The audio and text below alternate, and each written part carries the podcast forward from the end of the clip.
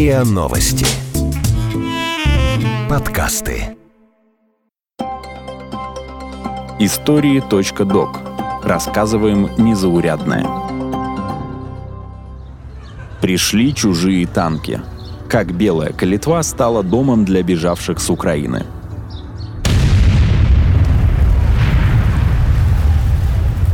Потом, когда же бомбу бросили на администрацию среди бела дня, просто.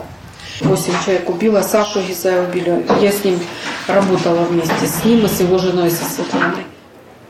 Весной 2014 года, когда город, как и сейчас, тонул в цветочном дыму, в Белую Калитву начали приезжать беженцы с юго-востока Украины.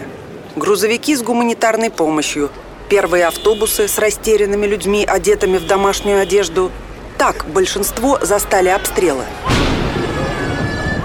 Позже в этот небольшой город с населением чуть больше 40 тысяч человек помощь придет из многих регионов страны. Кто-то задержится в Калитве на несколько дней и уедет в другие города России. Кто-то вернется домой, в войну, так и не сумев привыкнуть и найти себя вне Родины. А для кого-то Белая Калитва станет домом. Здравствуйте! Это история о маленьком городке на юге Ростовской области, который принял сотни и сотни беженцев из Донецка и Луганска, и о том, как это изменило жизнь города и его жителей. Сбоку от серого двухэтажного здания между деревьями натянута веревка для сушки белья. Раиса достает из пакета выстиранные вещи и неторопливо их развешивает. Раисе 95 лет.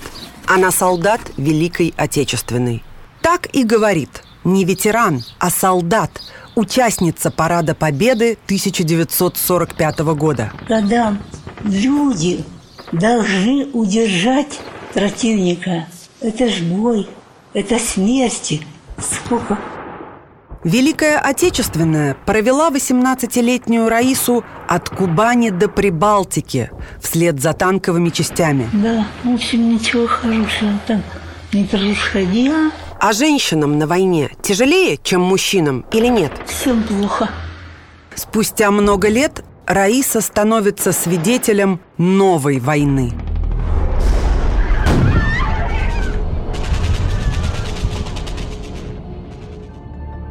Уже четыре года Раиса живет в приюте на окраине Белой Калитвы. Пенсию она не получает. Российского гражданства у нее так и нет. Документы ей не оформляют, хотя все бумаги она собрала. Раиса протягивает ветеранское, трудовую книжку, паспорт. Тут же в прозрачной папке лежит и фотография военных лет – Четыре года Раиса живет в России. В 2014 году ей, отработавшей всю жизнь на шахте, пришлось бежать из Луганска. Раиса решила, что перебудет в Миллерово, небольшом городе Ростовской области, где она родилась. Может, это ненадолго. Но ненадолго затянулось. И Раиса успела пожить в ангаре, где размещали беженцев, в ресторане и детском лагере – Людей, уехавших дальше от войны, было настолько много, что селили везде. Сейчас она живет у Матроны. Так здесь, в поселке Шолоховский, называют «дом для всех, кому нужна помощь». Делят одну комнату с соседкой Еленой. 30 лет отработала Елена Спиридоновна в Северодвинске. Сначала арматурщицей, потом учетчицей – Получила пенсию в 132 рубля и цветы от всех бригад и уехала на Украину ухаживать за больной матерью. В 2014-м поселок Гранитное, в котором жила Елена, как и весь Донбасс, стал горячей точкой. Война вернулась в ее жизнь. На машинах везли, знаете, как я, ну я их называю их детьми, это солдаты они, 18, 19, 20 лет. Это дети. Дети на, этом, на КАМАЗе, нагруженные. С КАМАЗа течет кровь, сзади идет машина, которая асфальт э, моет, моет эту кровь смывает. Вы представляете, это я своими глазами видела. Полная машина. Солдат. Полная машина кто живой, кто не мертвый, кто какой.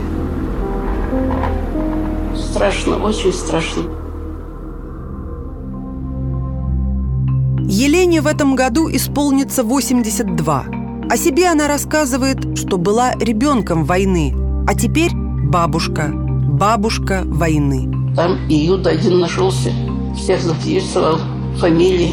А потом, когда украинские стали войска, стали их вылавливать, бить. До смерти не убивают, а бьют так, что лежат месяцами. В 2015-м, когда взрывной волной в ее доме вынесло все окна с рамами, двери, приподняло и опустило на место крышу, Елена решила уехать в Россию. Очень страшно. Я пошла по воду. Колодец недалеко. За водой пошла. Идет солдат. Вот так вот на поперек меня. И стал стрелять перед моими ногами. Как вы думаете, страшно мне было стрелять перед ногами? Говорю, сынок, неужели в тебя нет ни бабушки, ни мамы, никого? Говорю, чего ты издеваешься надо мной? А он хохочет, подпрыгнул и побежал. Елена нашла человека, который переведет ее через разрушенный мост на сторону ополчения. Мост взрывали два раза. От него остались руины, через которые текла ледяная вода. Дальше на машине она добралась до Тельманова, Новоазовска и границы с Россией. Машины были так переполнены, что люди сидели друг у друга на коленях. Живые и полумертвые, искалеченные – квартире Любы на одной из стен висят фотографии врачей и друзей. Всех тех, кто поддержал ее после обстрела в августе 2014 года. Снаряд прилетел во двор Любиного дома. Мать и отец погибли. Люба выжила, но потеряла обе ноги. Были во дворе, получается, мы в своем дворе с родителями находились вечером и услышали свист снаряда и, получается, ну, хотели спрятаться, побежали, но не успели. И родители погибли, а я вот осталась без ног. Ну, а дальше три дня я пробыла там, в Краснодоне, в больнице. Сразу же доставили в больницу. Через три дня отправили в Донецк, в российскую. А потом уже, я тоже пробыла три дня. И потом уже сюда, в Белую Калитву. Из-под обстрела девушку смогли забрать ополченцы. Тела родителей лежали до следующего утра, пока не стихло.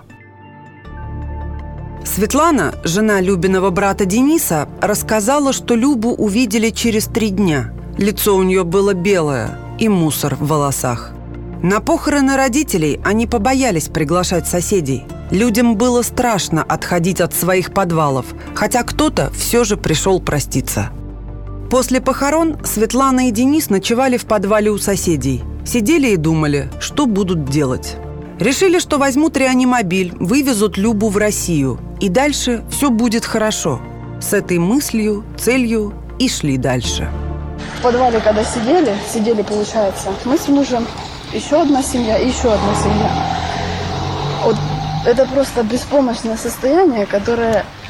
Ну, ты сидишь, ты знаешь, что там погибшие твои, и ты ничего не можешь сделать, ты не можешь ни выйти, ни, ни пойти. Вот этот и страх, и нужно идти, вот это, это вообще это не передать. Получается, только ну, светать стало, и затихли вот эти взрывы все. И пошел муж сразу. Он говорит, я пойду один. Ко мне примчалась сестра, он пошел вперед, мы пошли дальше. Денис видел, и маму видел, и отца видел. И как он мне сказал, говорит, это очень хорошо, что ты не видела. Светлана и Люба рассказывают, что помогали им все. Незнакомые на улице здоровались, приносили одежду, посуду и еду. Светлана, Денис и Люба с тех пор не расстаются. После реанимации, пункта временного размещения для беженцев, приюта, съемной комнаты – они живут в собственной квартире, которую подарила компания из Ростова-на-Дону. Ольга Пивоварова, директор Матрониного дома, рассказывает, что через ее организацию прошло более 500 беженцев. Одновременно у них жили 150 человек с юго-востока Украины. Они принимали всех. Одна семья даже приехала с котами. Первая волна, знаете, это было просто непередаваемо ощущение, когда за тобой выходят из двух автобусов люди с детьми, и ты поворачиваешься и видишь, и у тебя такое слово «война». И просто подсекаются коленки. Но ты не должен показать ни своих слез, потому что этим людям тяжело, они там были, они это все ощутили. Изначально центр специализировался на работе с женщинами с детьми, которые попали в сложные ситуации. Когда пункты временного размещения переполнились, помощи просили и у нее. А приехавших в Белую Калитву Ольга говорит, что таких людей видела только в фильмах о войне – они привезли эту атмосферу, этот страх с собой. Дети играли в блокпосты, строили их из камней и палок. А когда на каком-нибудь празднике запускали фейерверк, дети резко садились или ложились на землю.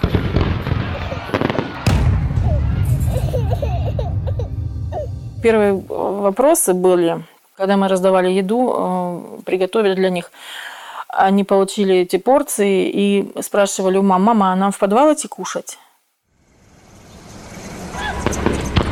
Первые два месяца в приют приходили машины с гуманитарной помощью изо всех уголков страны. Многие приезжали на личных автомобилях и раздавали одежду и еду. Ольга считает, что вся эта ситуация – конкретный пример народного финансирования. Беда объединила людей – Говорят, пока ты чувствуешь боль другого, ты и сам остаешься человеком. В Белой Калитве есть своя районная больница. Обычная, провинциальная. За несколько месяцев она стала одной из лучших в области. Просто потому, что сюда приехали лучшие врачи из Донецка и Луганска. Врачи-беженцы.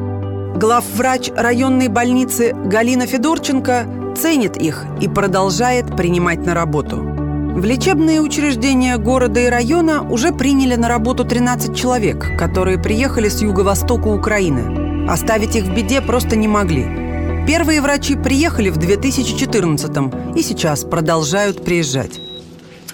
Вот что терзает там людей больше всего сейчас неопределенность. Денис, врач-терапевт, одним из первых приехал в Белую Калитву в мае 2014 года с женой и детьми. Работу и помощь получили сразу. Сначала жилье снимали, а потом Денису и его коллегам дали служебные квартиры. Ну, нет хорошей жизни, конечно. Мы приехали, но тем не менее встретили хорошо, спасибо. И когда стал вопрос, куда, сомнений не было. Все мы, я думаю, рождены и выращены в Советском Союзе. Поэтому однозначно решение было принято в Россию. Да, какие-то моменты бюрократические были, не без того, но все это мы прошли, пережили, слава богу. Будущее, думаем, пока здесь. Хотя, конечно, на родину тянет. Больше 40 лет прожить. По-живому так все разделили. Белая Калитва – не единственный город Юга России, ставший домом для тысяч беженцев из зоны боевых действий. Эти города и их жители – Обычные люди из обычной мирной жизни прошли главную в своей жизни проверку. Проверку на человечность, сочувствие и умение быть рядом с теми, кто оказался в беде. Вы слушали эпизод подкаста «История.док» «Пришли чужие танки. Как Белая Калитва приняла бежавших от войны украинцев». Текст читала Анна Староминская – Автор истории – Вера Костама. Автор эпизода – Динара Мещерова. Звукорежиссер – Андрей Темнов. Подписывайтесь на подкаст на сайте ria.ru, в приложениях подкаст, Web Store и Google Play. Комментируйте и делитесь с друзьями.